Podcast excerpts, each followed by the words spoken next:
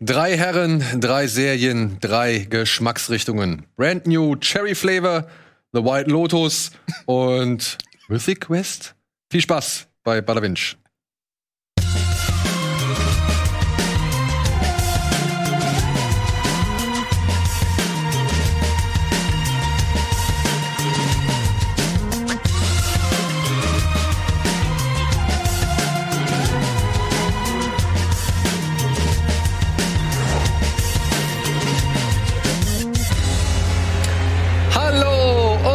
Herzlich willkommen zu einer neuen Folge Badabinch mit ja dem neuen Stammtrio, kann ich jetzt mal sagen. Gerne. Ich meine, ihr wart jetzt mit am häufigsten, waren wir jetzt zu dritt, glaube ich, in letzter Zeit. Wir haben die Zeit, Genau, wir ballern wegzugucken. alles rein. Genau, Simon, Sandro, ich.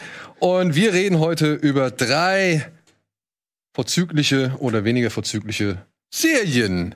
Aber zuvor hat Simon irgendwo aus den Untiefen von Netflix etwas hervorgetan, was er jetzt mal nicht so schlecht fand. Du hast mich eben neugierig gemacht. Ich habe es nicht ganz verstanden. Du hast ja, Ja. schon im Vorfeld ein bisschen äh, mit Sandro drüber gebrabbelt und das habe ich nicht so ganz mitbekommen. Dann habe ich auch wieder zwischengefahren und habe gesagt, nee, hebst dir auf. Es hat eine sehr interessante P-Wort, äh, deswegen Prämisse. Ach so. Äh, Ja, das ist doch noch das ist schon erst andeuten und dann Mist. ja, naja, aber da, ich dachte, er weiß sofort, was ich meine. Ähm, P-Wort. ähm, fängt auch mit Per Postmortem. Äh, Du hast geguckt auf IMDb zwölf, Zwölf Bewertungen. Jetzt, äh, jetzt schäme ich mich schon ein bisschen. Ist es vielleicht richtig schlecht? Ich fand aber die ersten zwei Folgen interessant. Aus folgendem Grund. Zum einen ist es, glaube ich, eine finnische, schwedische, irgend so eine ähm, äh, recht interessante nordische Serie, nenne ich mal, wo, die ich dann auch im Original gucke mit Untertiteln, äh, was ich irgendwie immer spannend finde. Also irgendwie mag ich das. Und dann geht's im Grunde um so eine What-if-Situation. Eine Frau stirbt an einem Strand, direkt am Anfang, erste Sekunde. Die ist tot und Leute kommen, der eine Polizeichef übergibt sich, äh, die Polizeichef sagt irgendwie, okay, äh, tot, dann wollen sie sie beerdigen, sie steht wieder auf. Das ist so das Setting. Und von da entwickelt sich so eine Mystery-Geschichte, Entschuldigung. die sehen, halt sehen die Leute, wie sie wieder aufsteht? ja, das ist natürlich, das ist natürlich, wie du dir schon denken kannst, dann äh, so eine so ein Aha-Moment, wo alle sich wundern, was geht ab. Und von da, wie gesagt, entwickelt es sich dann aber relativ schnell auch weiter. Und wie gesagt, ich habe zwei Folgen geguckt. Der Anfang war direkt so, okay, jetzt bin ich interessiert. Jetzt will ich genau so ein bisschen auf wie White Lotus. Kommen wir später. Du willst ab der ersten Folge schon wissen, wie es weitergeht. Und es, ich kann nicht sagen, dass es sich nur um sie jetzt dreht, sondern es wird immer ein bisschen konfuser. Also andere Leute sterben, ja, ich, ich, ich will nicht zu viel erzählen. Es ist auf jeden Fall, finde ich, äh, eine interessante Serie, die sich, glaube ich, so ein bisschen hin zum Thema, ich glaube, Vampirismus entwickelt. Aber ich bin mir nicht ganz sicher. Und es hat ein paar echt auch ekelhafte Szenen, so ein bisschen wie Brand New Cherry Flavor, aber nicht so krass. Und ich, wie gesagt, ich werde sie weiter gucken. Aber wenn ich halt sehe, dass das scheinbar kaum jemand kennt, denke ich mir, ob ich da nicht vielleicht einfach irgendeine Graupe mir gesucht habe, die ich jetzt einfach nur, weil ich sie entdeckt habe für mich, ähm, zu Ende gucke. Ganz im Gegenteil, vielleicht ist es ja eine Perle. Ich, also ich werde es weiter gucken. Wie gesagt, äh, guckt mal rein. Mindestens die erste Folge ist, glaube ich, etwas, wo man interessiert dabei bleibt. Ab der zweiten weiß man schon, ob man weiter gucken will. Das kann ich sagen. Weil die zweite hat noch mal ein, zwei andere Veränderungen. Äh, Das wird nicht jedem gefallen. Und wie ist so der Look? Sieht das halt auch schon so typisch skandinavisch aus? Oder? Skandinavisch vielleicht. Hast du nachgeguckt? Ist es Nein, nein, ich habe nicht noch. Aber es hat so diesen, genau, diesen, äh, ja, Weil du hast jetzt halt- es hat diesen Look. Ja? Ne, der Umgebung, aber auch ist es eine äh, kleine Gemeinde, in der man sich da befindet. Ähm, es gibt, wie gesagt, einen Strand und so. Also es ist irgendwie so der Look, den man kennt. Ich wüsste jetzt nicht, wie ich ihn bezeichnen soll, aber Und allgemein- klang schon richtig. Und, und allgemein so ist es eher, weiß ich nicht, ist es trist oder irgendwie, oder ist es schon farben, farbkräftig? Oder, also ich mein, ja, jetzt wirkt grad- schon so ein Nee, bisschen nee, von der Stimmung her gedrückt? Nee, jetzt wo du sagst, es, es wirkt ein bisschen gedrückt. Jetzt, ich habe da gar nicht so drauf geachtet, aber stimmt, es wirkt alles so auch ein bisschen neblig oder ein bisschen farbarmer. Ja, ja, okay. Das ist schon so die Richtung. Warum ist das so ein Nein, nein, aber das, das also wenn du jetzt sagst, irgendwie, du hast die Vermutung, das ist irgendwie finnisch, dänisch, was weiß ich, so und äh, also wegen der Sprache, aber auch wegen dem Look. Genau, aber dann halt so, und dann, man kennt ja schon, ne, solche Serien wie Kommissarin Lund oder keine Ahnung, es ist so viel zu Killing, also nein, The Killing ist ja das Remake. Aber es gibt ja, oder die Brücke und, und es gibt ja eine Menge skandinavische Serien, die ja nochmal übersetzt worden sind in andere Sprachen, andere Länder. Und ich finde trotzdem, man erkennt immer, wie bei den Filmen auch, dass es halt irgendwie schon ein Film aus den, aus den Ländern ist, so aus Norwegen, Dänemark, Schweden, was weiß ich. Ich würde sagen, das ist einer dieser, Ja. dieser Serien. Ja, also guckt mal rein. Äh, würde mich echt mal interessieren. Schreibt mal, wenn ihr die erste Folge vielleicht gucken wollt, in die Kommentare, wie es euch gefällt. Äh, würde ich gerne mal wissen, wie so das Feedback ist. Dann, damit wir mehr Kommentare haben auf YouTube als auf IMDb. also mindestens Das wäre zwei. ja mein blown. Ja. Die große Auseinandersetzung zu Postmortem findet unter Bada Binge statt. Zack. So, und jetzt findet in Bada Binge eine Mythic Quest statt. Zum zweiten Mal. Aber weil es ja beim ersten Mal nicht wirklich lang war und Sandro so sehr darum gebeten hat Und Simon. Ich mag's auch sehr. und Simon auch so sehr darum gebeten hat, reden wir heute noch mal über Mythic Quest, das ich noch nicht eine Folge lang gesehen habe. Aber ich habe damals schon als verstanden. Gamer müsstest du doch eigentlich, sag ich mal, dem ganzen. Gamer? Weiß ja, ich du nicht. verstehst die Gags, sag ich mal. Ja, ich verstehe die Gags. Aber das ist ja vielleicht genau das Problem an der Serie. Darauf kommen wir gleich. Erstmal gibt's hier ein Recap mit Mats zu Mythic Quest.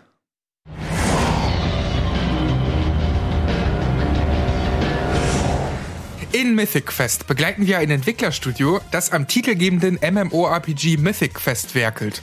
Die Entwicklung daran stellt das Team nicht nur vor große Herausforderungen, auch ihre sozialen Konfrontationen und psychischen Probleme bringen eine Menge Chaos in die Produktion.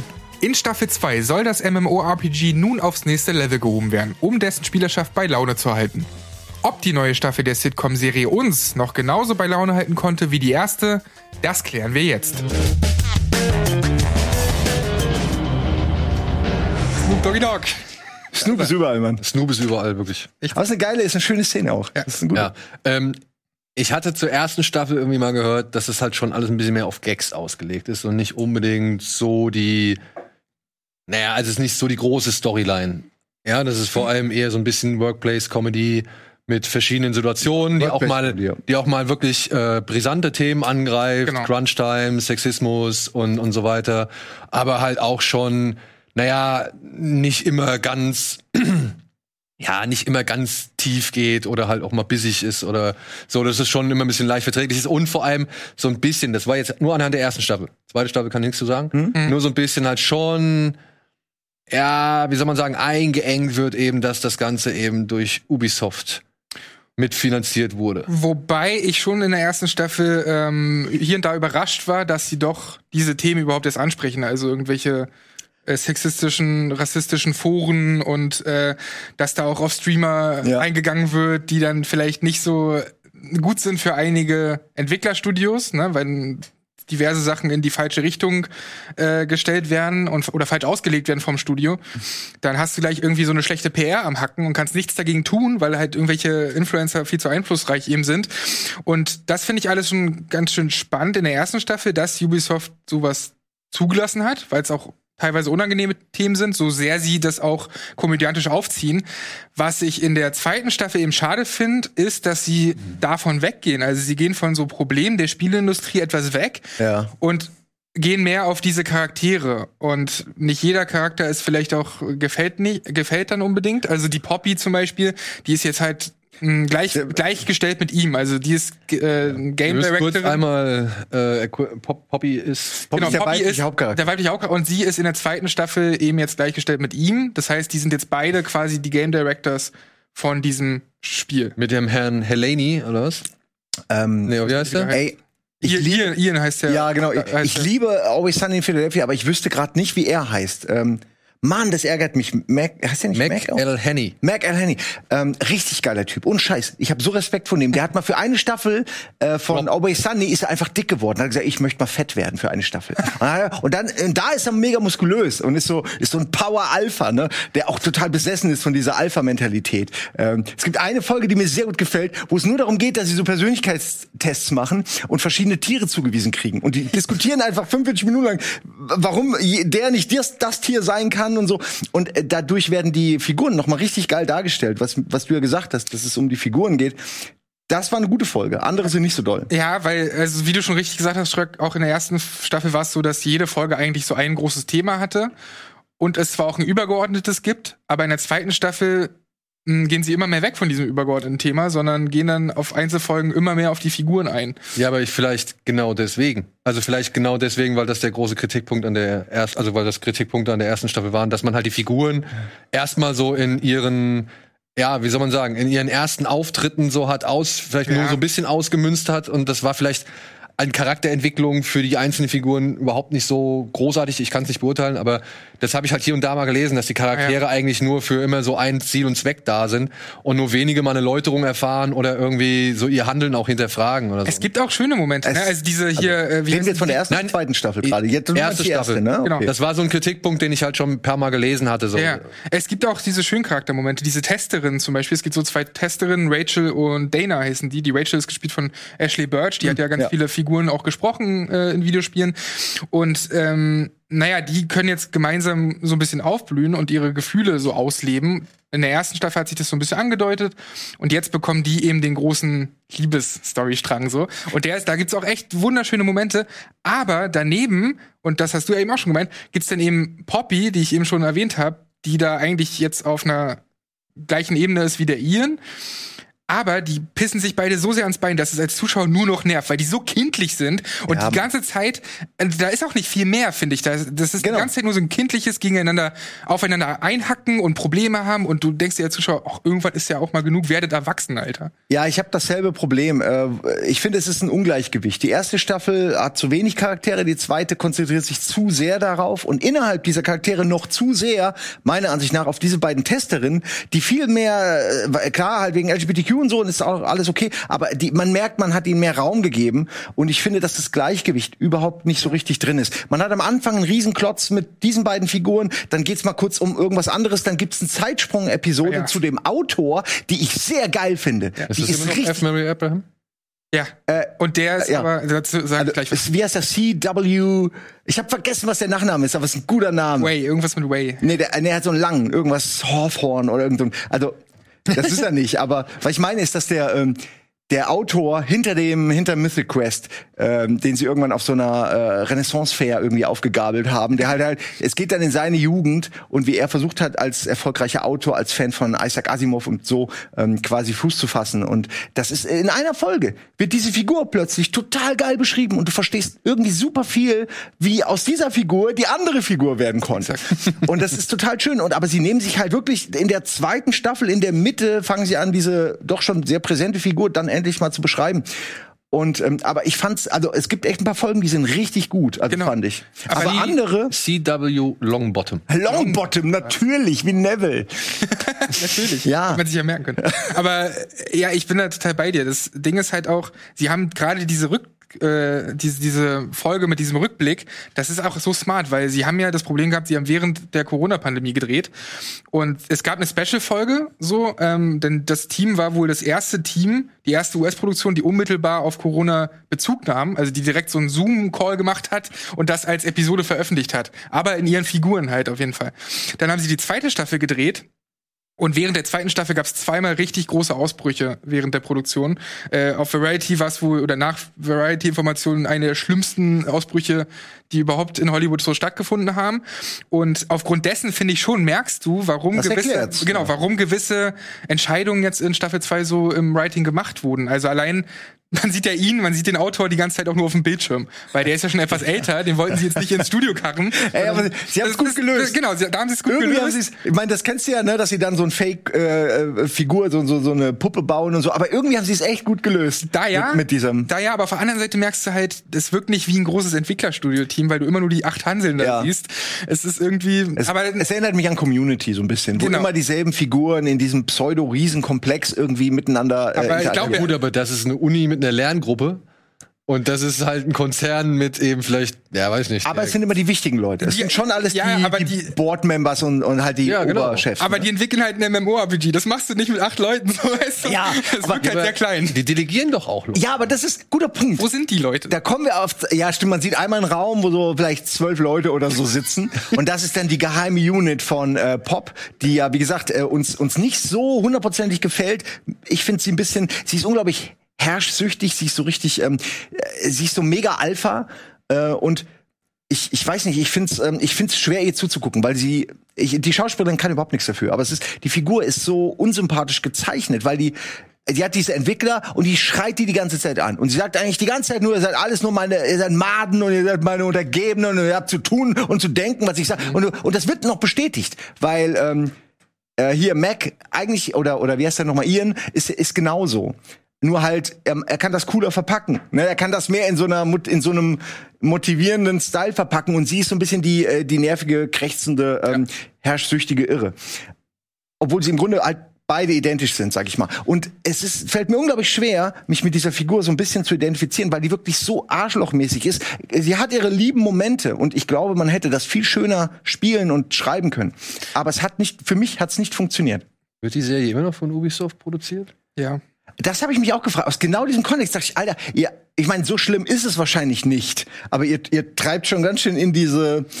Das war schon nicht mehr Comedy, das war schon irgendwie unangenehm teilweise, weil ich meine, so kannst du mit Leuten auch nicht reden, ne? Nicht mal, nicht mal, es soll nicht, das kann nicht lustig sein. Und das meine ich ja, da merkst du halt nicht, dass das irgendwie von Ubisoft mitproduziert. Und es wird die ganze Zeit von Montreal gesprochen, wo man auch immer so an Ubisoft Montreal Ja, natürlich genau. die Entscheider aus Montreal ist immer so Ja, ähm, als, ins negative Licht gerückt sogar. Ja, aber ich meine, Silicon Valley macht sowas ja auch, ne? So extreme Figuren und das Überreizen, aber ich finde, Silicon Valley macht's besser. Vielleicht möchte da auch Ubisoft mit irgendjemandem abrechnen. In Form dieser Figur. Das kann auch sein natürlich. Ich meine, bei also, Ubisoft passiert ja gerade sehr, sehr es ist viel. nur eine Vermutung. Aber wüsste man wer, wen sie da meinen? Ich wüsste nicht, wen sie da jetzt speziell meinen. Also äh, ich habe jetzt keinen keinen Entwickler im Kopf. Ja, aber so internas, da ist ja einiges. Ja, ja, gerade- intern, aber das weiß ja auch, extern weiß ja niemand, wen die da vielleicht meinen Ja, mit, oder? Denke ich mir. Selbst wenn, es wären nur Spekulationen und Vermutungen und Gerüchte oder irgendwas oder Fantasien. Ja? ja. Ich wollte dich nur fragen, fandst du die zweite Staffel dann auch dementsprechend etwas schwächer als die erste? Weil so, so ging's Ja, dir oder, oder? Ich, ich habe ich hab sogar ein paar Folgen noch mal gucken müssen, weil ich irgendwie gemerkt habe, ich habe zwischendurch irgendwie aufs Handy geschaut Ja. und ähm, ich finde sie gut immer noch. Aber ich bin halt auch wirklich großer Fan von Mac McMahon. ähm, und ähm, nee, und ich mag dieses Gaming-Thema und so. Deswegen, und da, viele Sachen sind ja auch okay, ne? An diese, und ich mag diese Workplace-Comedies äh, echt auch eigentlich ganz gern. ich hätte mir mehr Teamgefühl halt gewünscht. Weil Ja. das geht so ein bisschen in der zweiten Staffel verloren. Ne? Das ist eigentlich krass. Die Community, das ist ja cool, wenn man so eine Gruppe hat, die man verfolgt. Aber da sind es nur diese Einzelgeschichten und man hat nie das Gefühl, dass das eine Clique irgendwie wäre. Eine letzte Frage, weil du kennst dich ja scheinbar auch besser aus mit dem Ganzen. Gibt's eine dritte Staffel? Weil das Ende der zweiten ist, ist gerade weil du Team sagst, ist halt so komplett gegen eigentlich alles, was da irgendwie zwei äh, Staffeln lang gepredigt wurde. Und ich frage mich echt, hä, wie wollt ihr denn daraus jetzt eine dritte Staffel machen? Aber ich bin gespannt. Sollen sie gerne machen, aber ich weiß nicht genau, was da passiert hinter den Ich habe Kulissen. nichts von der Bestätigung gelesen oder so. Weil es, es wirkt ein bisschen wie das Ende der Serie. Ja. Ich wäre auch nicht, also ich wäre jetzt auch nicht ganz, ganz böse. Ich mag, ich mochte die. man muss dem Ganzen auch mal eine Chance geben. Wirklich, schreibt an dieser Popgeschichte, an der Figur ein bisschen mehr rum, bringt mal irgendwie noch was. Also ich finde, das geht schon. Ja gut. Also ich würde es mir wünschen, meine ich. Ich mag das Thema an sich. Wir haben wahrscheinlich dich jetzt nicht so sehr begeistern können, dass du da reinschaust, ne? Also in erst in die Staffel 1 vielleicht noch, Ja, okay. aber für, zweite, für Staffel 2 habt ihr mir jetzt nicht unbedingt den größten Appetit. Die eine Ey, Rückblicksfolge. die Rückblick, ja, es gibt drei Folgen, würde ich sagen, in der zweiten Staffel, die, die, die, die du dir auch angucken würdest und sagen würdest, da habe ich meine Zeit nicht vergeudet. Aber eben diese ganze Reihe dafür angucken, nein. Ja, okay. Gut. Kommen wir zu etwas kürzerem, nämlich zu The White Lotus. Das hat uns Simons aufs Zahnfleisch gelegt. Ja, und Empfehlung. ich konnte leider nur eine Folge gucken, deswegen versuche ich die beiden Herren hier Macht zu einem ein etwas kürzeren Recap anzuleiten. Deswegen gibt's hier eine kleine Matz, worum es bei The White Lotus geht.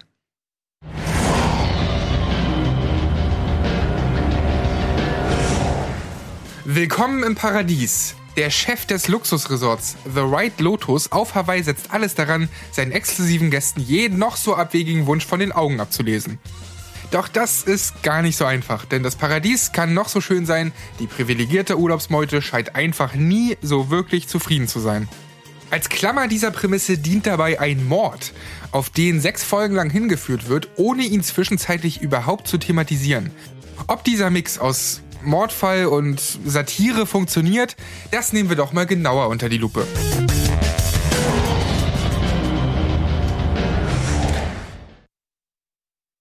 Ja direkt schon in der Matz gespoilert. Das ist kein Spoiler, das ist die eine der ersten Szenen, dass, dass, dass gesagt wird, dass da ein Mord stattfand. Das stimmt. Stimmt. Sie, Aber, aber das ist ja das Spannende. es, wirkt wie ein Spoiler, weil man es zwischenzeitlich vergisst. Ja. Weil der Folgen Immer wieder, ja. ein paar Folgen lang wird gar nicht darauf eingegangen.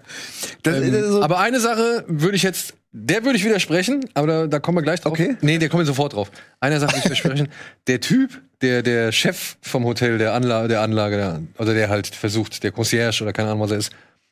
Ich würde sagen, der versucht nicht jeden Wunsch seiner Gäste von den Augen abzulesen, sondern er versucht eigentlich genau das Gegenteil, dass die die Fresse halten und das akzeptieren, was da ist und irgendwie nicht irgendwie noch Anstalten darüber hinaus Du macht. spielst auf das Zimmer Ja, an, oder? Zum Beispiel, zum Beispiel. Es gibt ein falsch gebuchtes Zimmer und ein Streit entbrennt. um- Und, aber ich glaube, er hat einfach kein anderes Zimmer. Ich glaube, das ist irgendwie. Die, die haben das Zimmer Nee, er doppelt vermietet. er hat's doppelt genau. verbucht, ja. Genau, die haben es doppelt Aber dann verbucht. kommt und- ja auch noch zum Beispiel Steve Zahn äh, und sein Sohn an und äh, möchte irgendwie eine coole Freizeitaktivität irgendwie unternehmen und er sagt halt die ganze Zeit nur, was halt nicht geht. Und sagt dann am Ende, ja, hier, geh schnorcheln. das ist auch schön. aber sie machen es dann auch. Sie machen es Und das wird ein richtig schöne Story-Arc. Und die er ganze versucht, Staffel. der versucht trotzdem zu sagen, ey, Schnorcheln ist cool. Ja. Also er versucht ja schon, die halbwegs Also, glücklich zu machen. ich verstehe, Aber ja, was du sagst, aber er, Ja. er, er versucht, dieses Missmanagement zu managen. Weil Ja. ich, ich, ich liebe diese Figur. Man kann die so gut nachvollziehen. Du bist im schönsten, in der schönsten Location und alle um dich rum sind absolut Wahnsinnige. Es geht nämlich primär um die Gäste Genau. in dieser, in dieser Ferienanlage. Kurz einmal zur Einordnung. Ja, die Leute machen da Urlaub und es könnte eigentlich nichts Spannenderes auf der Welt geben, als reiche, weise Menschen beim Karibikurlaub zu be beobachten, so. Und ja, die erste Klammer, die du gesetzt hast, oder beziehungsweise auf die du schon angesprochen hast, oder auch die jetzt du äh, angeteased hast im, im, in der Matz, das ist natürlich schon cool. Ne, du hast da, du weißt, da wird eine Kiste reingeschoben. Eigentlich weißt du ja noch nicht, ob da die Leiche drin liegt. Also du weißt nicht, wessen Leute Leiche. reden nur darüber, dass es äh, in eurem Resort soll ein äh, irgendwie soll ein Todesfall gegeben haben und Und du weißt, keiner ja, ja. du, du weißt ja nicht nur von einer Person, dass sie das nicht ist, weil sie in der Szene auftaucht, wo es gesagt wird. Alle anderen, du weißt halt nicht, wer wird letztendlich. Genau, wer wird in dieser Kiste liegen? Da- ja, und äh, warum liegt der in dieser Kiste? Also das wissen wir jetzt auch, also die, genau den Hergang wissen wir halt noch nicht. Das könnte jetzt so ein klassisches Agatha Christie Ding eigentlich sein. Ja, Ja, ja, man, man guckt auch immer mit und achtet auf Dinge und redet Genau, mit der Partnerin also so drüber. Es wird, so. es wird schon so mit einer gewissen Spannung erstmal aufgeladen. Vor allem, wenn die halt mit so einem Boot da irgendwie ankommen und die beiden Töchter der einen reichen Familie erstmal jeden versuchen, mit so Fantasieprofilen einzukategorisieren und ihre eigenen Eltern als pädophilen Ringbetreiber und so bezeichnen und sonst irgendwas. Und da dachte ich schon, okay, das wird jetzt hier noch eine ganze Spur. ja, das sind die edgy Teens. Genau, es wird noch eine ganze Spur böser als Agatha Christie so. Ja. Aber dann musste ich halt merken, es wird auch irgendwie lustig. Es ist alles. Es ist lustig, es ist böse, es ist eine Personenstudie auch. Es, es macht auch Bock auf Urlaub. Ey, so. ich habe vorhin zu Simon gesagt, ey, die Serie sieht so schön aus, dass ich gerade nach so einer Pandemie jetzt irgendwie hast du voll Bock wegzureisen oder dahin zu, aber du hast ja keinen Bock eigentlich auf diesen White Privilege Scheißurlaub so. Ich will auch, ich denke mir die ganze Zeit, oh Gott, all diese Leute, ich würde mit Kopfhörern am Strand einfach nur und irgendwie, und du, du denkst dir, warum macht ihr euch alle so einen Stress so? Aber ich, ich finde trotzdem, man muss sich auf zwei Sachen einlassen. Eben genau das, Ja. was du sagst, dieses, okay, es ist nicht der Mordfall, um's den da, um den es da jede Folge geht, also wie bei Big Little Lies oder so, sondern erstmal geht's darum, wie scheiße die alle sind. Und das zweite eben, man, be man begleitet da wirklich nicht besonders sympathische Menschen. Und das Und da ist ist was, was kaum jemand sympathisch, muss das, man das sagen. ist was, was mich an Succession auch erinnert hat. Ja, das, das ist also wirklich die Fortführung. Das ist Succession, macht Succession Urlaub, in der Urlaub. Karibik. Ja, das, das ist es aber. Und da musst du wirklich. dich aber echt drauf einlassen, weil bei Succession habe ich zwei Anläufe gebraucht, um Mhm. mich damit anzufreunden. Und hier ist es ähnlich, weil die alle so kacke sind einfach. und dazu Aber geil. Das ist, das Ja. ist, fand ich auch die große Stärke bei, bei Succession.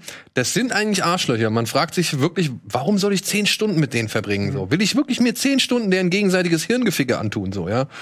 Und dennoch, dennoch ist es so eine Art perverses Mitleid, was da irgendwie immer zum Tragen kommt. Also sowohl wie bei äh, sowohl bei Succession wie auch jetzt hier bei The White Lotus.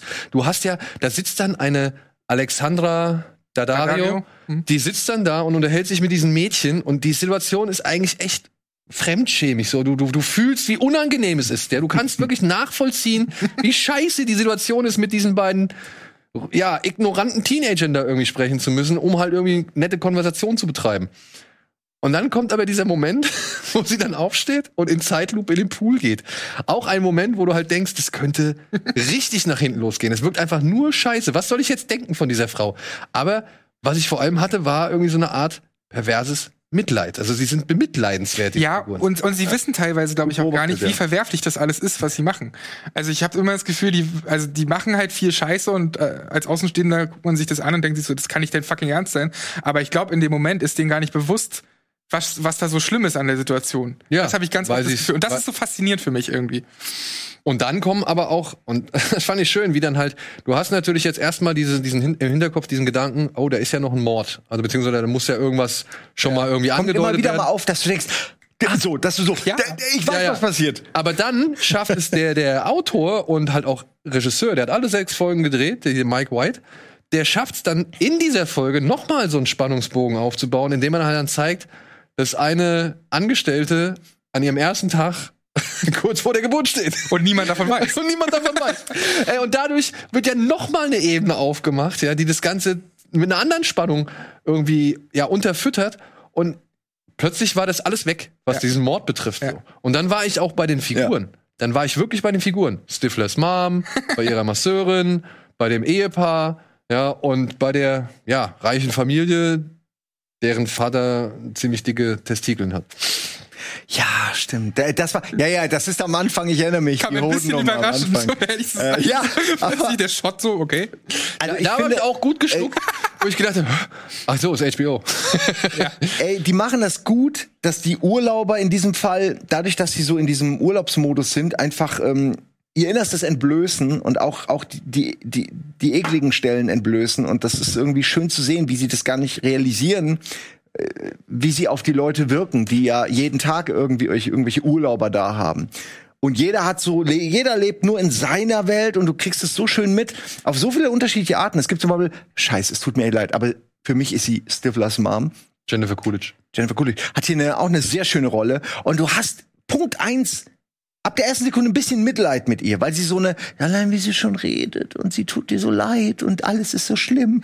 Und die geht dir so auf den Sack nach drei Folgen.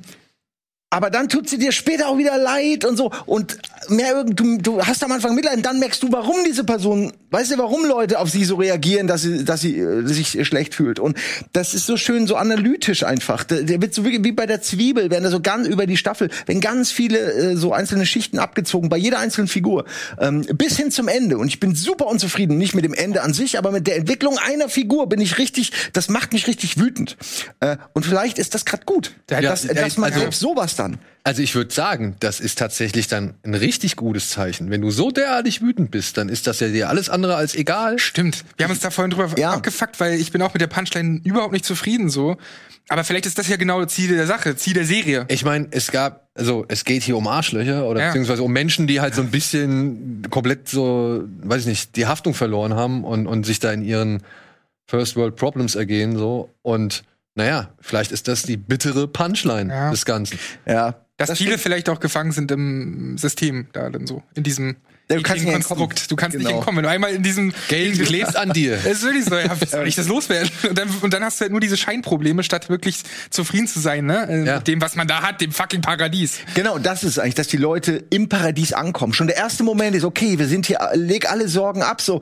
Und sie schaufeln sich immer Schaffen neue sich Probleme. neue, ne? Ständig neue Probleme. Aber ich Aber auch, weil sie sagen- auch, manche auch einfach eine Bösartigkeit in sich haben. Die können gar nicht anders scheinbar. Ja, und wo ich dir recht geben würde, ist diese, also in der punktgenauen Beobachtung oder dem Sezieren, ist die, muss ich wirklich sagen, ist der, der junge Millionärssohn, der gerade die Flitterwochen da mit Alexandra einem, Daddario auch einem, verbringt. Also, alleine, ich kenne ja nur die erste Folge, aber ich wäre, ich wäre, ich, wär, ich würde es auch machen. Ohne Scheiß. Wenn ich feststelle, der hat mich um mein Zimmer betrogen. Ich würde so lange vor dem stehen und dem so auf den Sack gehen, bis ich dieses Zimmer hab oder zumindest irgendeine andere Vergütung. So, ey, ja. du musst unbedingt weiter gucken. Ja. Weil das ist eine der Grö das ist einer der roten Faden, der sich. Und irgendwann war ich so, kriegt er sein Zimmer? Wann kriegt er endlich sein Zimmer? Ich musste einmal wirklich an dich denken, weil du ja letztes Urlaub hattest und dass da ein paar Probleme gab. Ja, Mann! Das wäre Daniel Schröckert. ey, ey. Nur, dass du nicht solche Connections hast. Und das Ja, das ist das ist. Das ist das Problem. Ich habe halt nicht die Connection, um mal eben zu sagen, hier Mama, mach mal. Aber ohne Scheiß, guck weiter und dann fühlst du dich vielleicht auch ein bisschen schlecht, dass du so denkst jetzt. Man hinterfragt sich selbst auch, ja. Das Ja. ist halt das Ding. Ja, aber das meine ich Jeder doch. hatte diesen- das meine ich doch. ja. Ich, ich, also, ich bin nicht der reiche Typ, der halt irgendwie, äh, keine Ahnung, an irgendeiner Elite-Uni den, den, weiß ich nicht, was ist den der, Abschluss Immobilienhandler, genau. Das bin ich nicht, ja, und ich kann deren Lebenswelt auch nicht vollkommen nachvollziehen. Aber in einer solchen Situation, in einem Hotel, für das ich dann ich dann halt Geld bezahlt hätte, ja, nicht Mama, dann dann wäre ich halt sauer. Und dann würde ich halt wirklich auch genauso pedantisch auf diese ganzen Sachen. Und ich fand das schön, ich fand das schön, wie sie eigentlich die ganze Zeit versuchen, die Höflichkeit zu wahren. Ja. Dass da keiner irgendwie eskaliert oder mal laut wird oder sonst was. Und alle immer freundlich und ja, Sir, Sie müssen verstehen. Ja, Typisch amerikanisch auch. Ja, ne? genau. Es, es gibt hier kein Problem. Es gibt nur, weiß ich nicht, eine falsche Option oder so. Ja. Der ist, wie gesagt, das ist der, äh, ja, der, wie heißt der, der, der, der Ressortleiter oder so. Ja. Der ist, äh, wie gesagt, Gold. wahnsinnig Ja, der ist wirklich Gold. super. Da ist so, ich habe mich über jede einzelne Szene mit ihm gefreut und die Art, wie er mit diesen Gästen umgeht, was du gerade beschrieben hast, ist echt so was. Da kann man sich was von abgucken, aber es macht einen auch irgendwie wütend, weil man dann denkt, so, er hat eigentlich recht und alle um ihn rum, keiner denkt an ihn, so, er kann doch auch nichts dafür letztendlich. Murray Bartlett heißt der Herr. Ey, also richtig schöner, äh, richtig schöner Charakter. Äh, es gibt übrigens eine zweite Staffel, ist schon geplant, glaube ich. Ah, Das mit soll neuen wohl- Leuten. Genau, es ist, wird eine Anthology.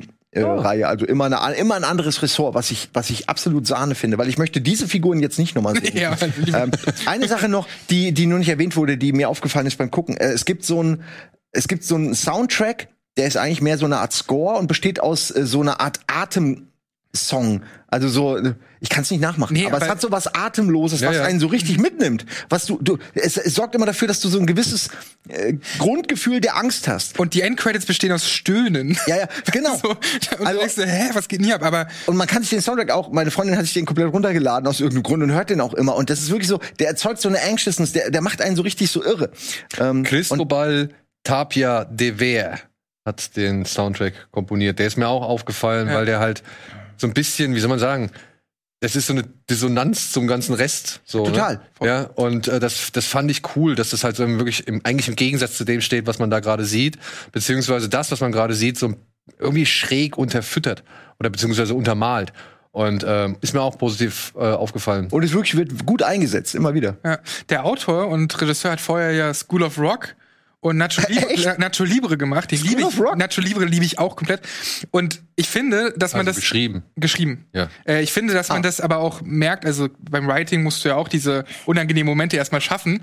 Und äh, so ein paar Parallelen, die dann eben auch bewusst bei School of Rock so unangenehm sind, konnte ich da so ein bisschen wahrnehmen. Also ich äh, werde auf jeden Fall auf dem Schirm behalten, was der Mann dann so in Zukunft macht, neben der zweiten Staffel Ja. White Lotus. Die Kinder haben mich berührt und ich habe sie auch berührt. das ist sehr von den Eltern, ne? Das ist eine sehr gute Geschichte. Okay. Sehr schlimmer Moment. ja. Gut, das war White Lotus. Und jetzt kommen wir in die ja, Abgründe oder zu den Abgründen von LA beziehungsweise dem Moloch Hollywood mit Brand New Sherry Flavor. Und hier ist eine kleine Matz dazu.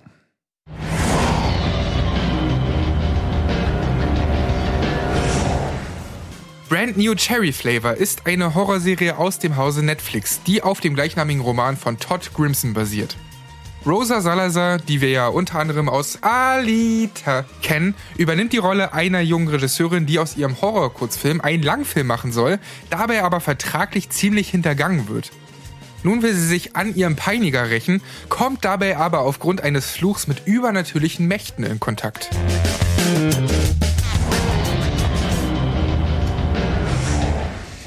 Ja, Ch äh, Channel Zero wollte ich schon sagen. Aber es ist halt so, diese Serie stammt von ein paar der Channel Zero-Macher, unter anderem Nick Antosca. Hatten wir ja auch vor einiger Zeit eben schon hier mal bei Bada Binge besprochen. Interessant, musste ich ein paar Mal dran denken. Ja, und das ist mir auch anhand der, sag ich mal, zum Beispiel, es gibt in diesem, in dieser Serie eine Figur, die halt immer wie so eine Art Schattengestalt in Szene gesetzt wird und die halt so ganz krass zittert. Ja, und das Design, sowohl das Design von der Figur, wie halt auch die Inszenierung dieser Figur, wie sie auftaucht, wo sie auftaucht und wie sie dann in Szene gesetzt wird oder bewegt wird, das hat mich schwer an Channel Zero erinnert. Ich finde, das ist so, das, das, das hat das gleiche Gefühl. Ja. Ja. Ich fand die gruseliger Channel Zero in Momenten als diese hier. Die, Ja, weiß nicht, wie es euch da ging, aber war, also, so Ich- richtig Grusel hatte ich nicht. Nee, eklig. Ekel hat Genau, mich. also ich habe ich viel nur so gesehen vom Genau, Film, genau. Ich würde auch Channel Zero nicht unbedingt als Grusel- oder Horrorserie sehen. Also für mich bewegt sich das eher im Umfeld von, ja, Too, Yo- too, Die- too Old, Too Die Young. Genau, von Nicholas Winding Refn zum Beispiel. Da musste ich dann hier und da echt mal dran denken. Lynch ist auch ein Thema, meiner Ansicht nach gewesen. Kronberg. Ja, Kronberg, genau. Also das sind so die Dinger, mit denen sie auch wirklich in, in Zitaten und Sätzen Ja, und sonst irgendwas Das spielen. merkt man auch schon Ja. ganz gut. Ja. Und Ich sag mal so, ne? Jede Generation kriegt den Mulholland Drive, den sie verdient. Ja, ja, das kann man so Und- sagen. Ich muss sagen, ich finde die Serie gut, weil die schon für mich was anderes darstellt, gerade im auch Umfeld von Horrorserien bei Netflix. Ich fand die teilweise wirklich ekelhaft inszeniert. Super ekelhaft. Ja, also, also- ich konnte es mir nicht angucken. Und was ich erfahren habe, man, also die erste Folge, wenn man sich die erste Folge anguckt, muss man vielleicht dem bisher un, unerfahrenen Zuschauer sagen oder der Zuschauerin, dass die erste Folge noch nicht so wirklich viel von dem Preis gibt, was an weiterem Irrwitz später noch auf uns zukommt oder Wahnsinn. Aber am Anfang oder am Ende der ersten Folge passiert schon eine Situation, wo ich schon gedacht habe, okay, jetzt wissen wir Bescheid, denn Frau Salazar heißt sie, ne? Ähm, Lied. kotzt eine kleine Katze aus. Ja, Ja, Mann. und ich habe ich hab, ich hab ge- gelesen, also beziehungsweise ich habe mich erkundigt. Dass das eine echte Katze war. Nein, das war aber kein, das war eine Zusammenarbeit aus echtem Vieh und digitaler Arbeit und Rosi Salazar hat halt wirklich da das, das, diesen Klotz hochgewirkt, ja. What? Also, also ja, also Sie hatte ihn im Mund. Sie hatte ihn im und Mund. Drachen Ja, wahrscheinlich. aber guck mal, wie groß dieses, die- ich da hab mir die ganze Zeit gedacht, wie soll das gehen? also auch in der Fiktion so, das ist ja, ich meine, die Katze ist ja so groß, wirkt die mal durch deinen Schlund hier so raus. Ja, es ist natürlich Hollywood und es ist natürlich auch noch ein bisschen Trick dabei. Ne? Die Illusion muss ja aufrechterhalten, aber es ist, war jetzt halt nicht irgendwie komplett alles Fake, sondern es war halt wirklich eine, ein echtes Katzenvieh als Brust. Wie heißt es? Äh, äh, nee, als Animatronic oder keine Ahnung. Also. Practical Effect. Practical einfach. Effect, Ja. ja. Äh, Also ich finde die, die, die, also was das angeht, die Effekte und so spielen die wunderbar mit so mit so CGI, sag ich mal, und und, ähm, und Practical Effects. Auch das Monster fand ich auch gut, Ja. weil es eben so vibriert. Das hat irgendwie was. Das macht einen direkt so ein bisschen kirre. Ähm, und ich finde auch die, also es gibt so, ah, es gibt ja diese eine Szene, wo sie diese Wunde hier hat und dann da drin rumfingert. Und dann haben sie auch noch Sex und er fingert sie durch diese. Es ist so, es ist, als hätte sich jemand überlegt, okay, wir müssen diese Szene maximal ekelhaft machen. Was machen wir? Wir verbinden Sex mit einer offenen Wunde, okay, check. Und dann sieht das aber auch gut aus. Und es, es ist wirklich ein super uneasy Feeling, um jetzt mal irgendwie so, man fühlt sich da so richtig schmutzig.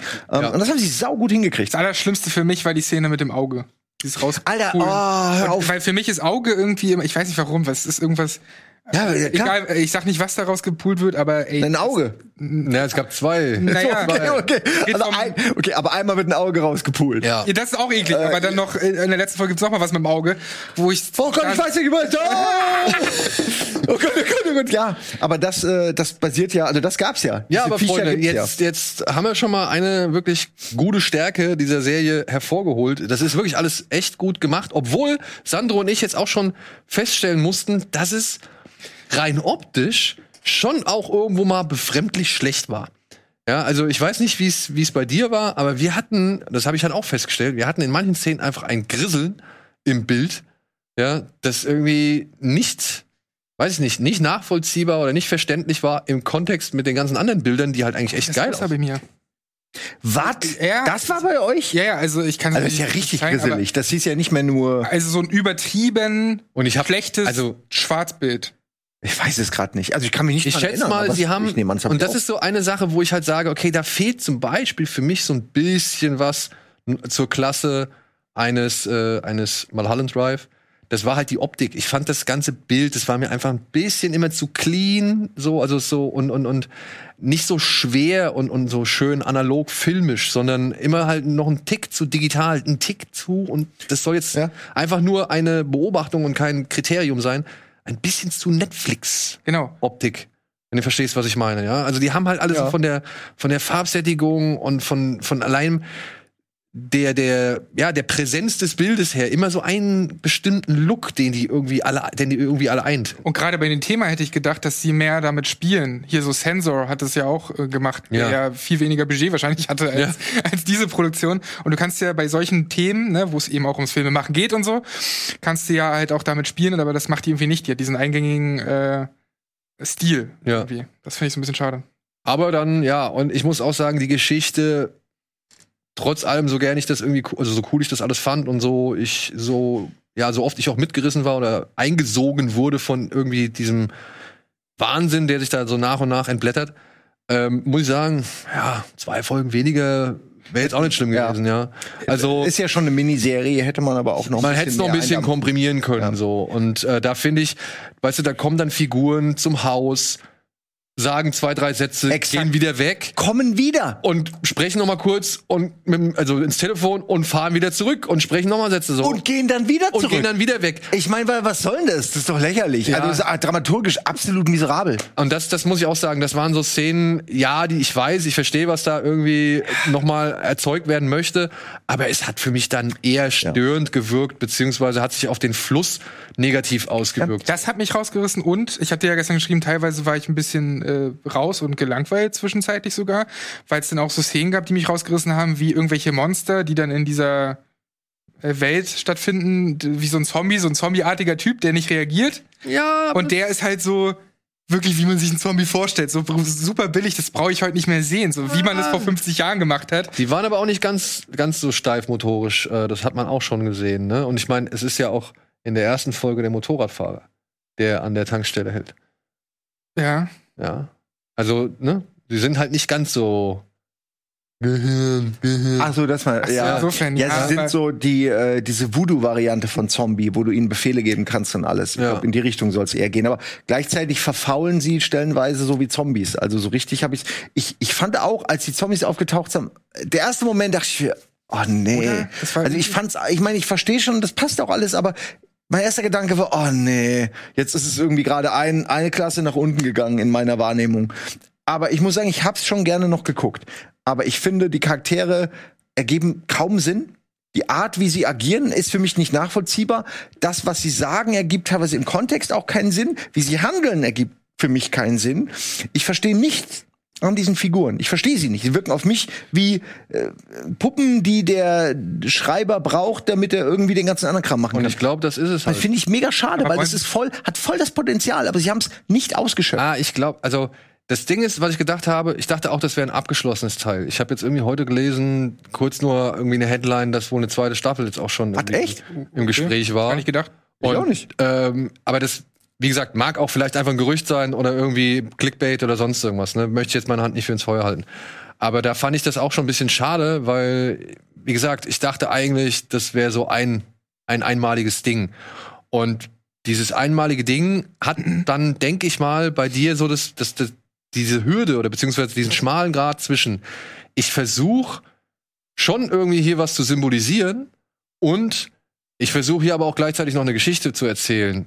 Wahrscheinlich dann bei dir ein bisschen zu sehr in die Symbolisierungsrichtung ausgeschlagen, sodass du halt eben nicht verstanden hast, was da passiert, warum die so handeln, wie sie handeln und was da eigentlich erzählt wird. Weil ich glaube, das ist es halt, dass diese Serie vor allem sinnbildlich für gewisse vi- oder viele andere Dinge sein soll, die ja sowohl in Hollywood, aber halt auch in der Kunst passieren. Weil es geht ja schon meiner Ansicht nach auch stark um das Thema Abhängigkeit oder beziehungsweise Bereitschaft, wie weit man für die eigene Kunst geht und wie sehr man Menschen vereinnahmt und verinnerlicht im Namen der Kunst oder beziehungsweise manipuliert oder oder korruptiert Ja. oder oder halt auch wirklich an den Rand des Wahnsinns treibt, um halt ein gewisses Spannungsverhältnis für seinen Film aufrechtzuerhalten. Ja, ich hatte gerade vor kurzem gab es einen Film mit ähm, wie heißt sie April aus aus äh, Parks and Recreation Aubrey Plaza.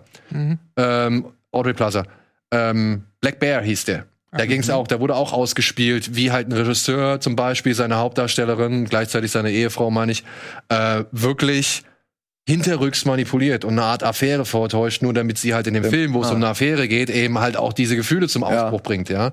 Und ich finde, das, das ist zum einen großes Thema und dann natürlich halt auch zum anderen eine Abrechnung mit Hollywood, ne? Sowohl mit all den Klischeetypen, die es in Hollywood gibt, mit so, ja, mit so Püppchen, die irgendwie sich das Gewicht, Gesicht operieren lassen, noch bevor sie überhaupt eine Karriere haben, so, ja.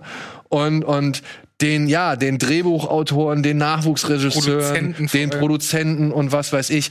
Und ich glaube, da ist so immer die, die, die Gefahr, dass man halt Leute eben aufgrund der einen oder eben der anderen Seite verliert, weil das eine entweder zu stark oder das, und das andere zu schwach ist oder weil das eine irgendwie zu sehr Aufmerksamkeit bekommt und das andere zu wenig. Ja, aber mich hat, also ich glaube, für mich hätte halt das, diese Prämisse, also dieses, ähm, dieses Ding, ding, Freunde. bang, bang. Das kassiere ich nach der Sendung ab. diese systematischen, diese systematischen Probleme in Hollywood und auch so die Abrechnung mit dem Produzenten dort und so, das hättest du, glaube ich, auch in einen Film packen können. Und dann hättest mich äh, Ja, dann eher- gibt's den aber schon.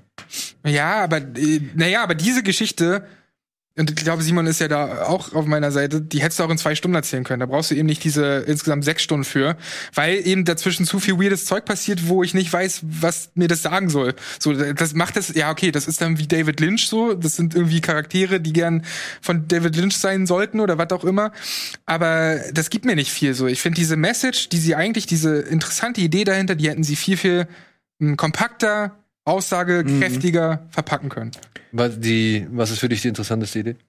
die Idee, ähm, dieses ganze Hinterfragen von System in, in Hollywood mit Produzenten, mit, okay, du unterschreibst einen Vertrag, weißt aber gar nicht, was du da unterschreibst.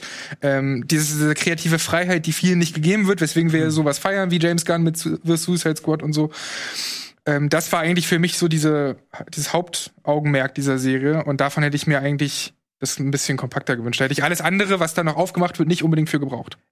Ja, ich ich habe das gar nicht als ich meine, das Hollywood-Thema ist definitiv re relevant und wird ja auch entsprechend gespielt, aber ich finde nicht, dass es jetzt in irgendeiner größeren Bandbreite erklärt wird, weil du hast eben Klischee-Charaktere wie den Produzenten, der so ein bisschen schmierig ist, auch gerne was anfängt mit den Leuten und wenn die dann nicht wollen, dann ja, dann äh, dann dann fick ich dich auf andere Art sozusagen. Ähm, äh, das ist halt alles so, hat man schon hunderttausendmal gesehen und so und ist ja irgendwie auch kein, kein neues Bild. Und das fand ich eher langweilig. Ich fand es eher cool, dass sie die Frau ist, die bei ihrem Erstlingswerk beschissen wird und dann direkt zu Fluch übergeht. Die, die versucht es ja gar nicht erst anders. Die sucht sich jemanden, um den zu verfluchen. Und macht das vielleicht aus so einem Impuls raus, aber dann funktioniert der Fluch. Und das ist so der Moment, wo es mich gecatcht hat, wo ich dachte, fuck, so die Geister, die du riechst, so die Affenpfote, ne?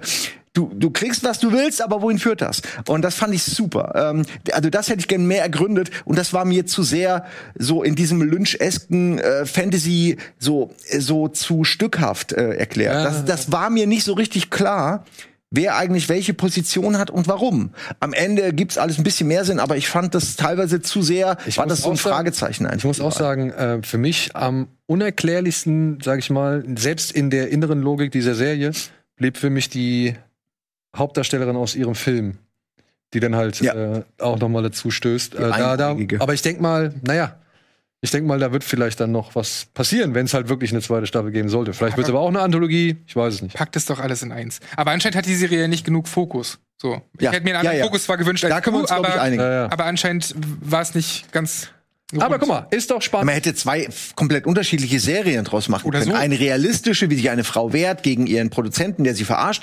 Äh, Was auch cool wäre, das könnte so entourageartig Das werden. mal ein Konzept. Und, oder eben ähm, äh, diese, diese ganze Fluch, Voodoo, Zombies, Monster aus dem Nichts. Also ich meine, das ist ja was völlig anderes.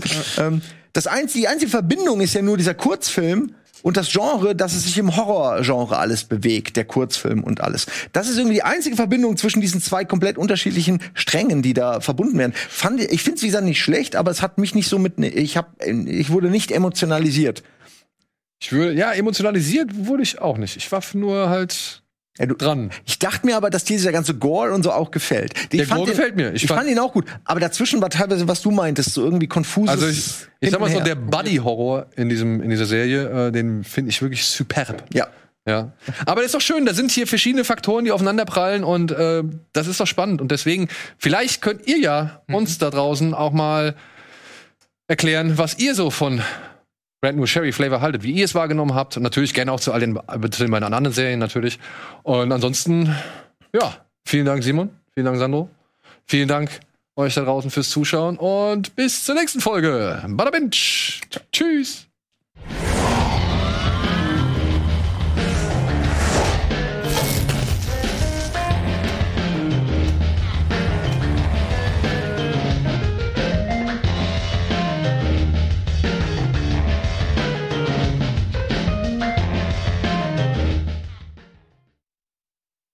Diese Sendung kannst du als Video schauen und als Podcast hören. Mehr dazu unter rbtv.to slash badabinch.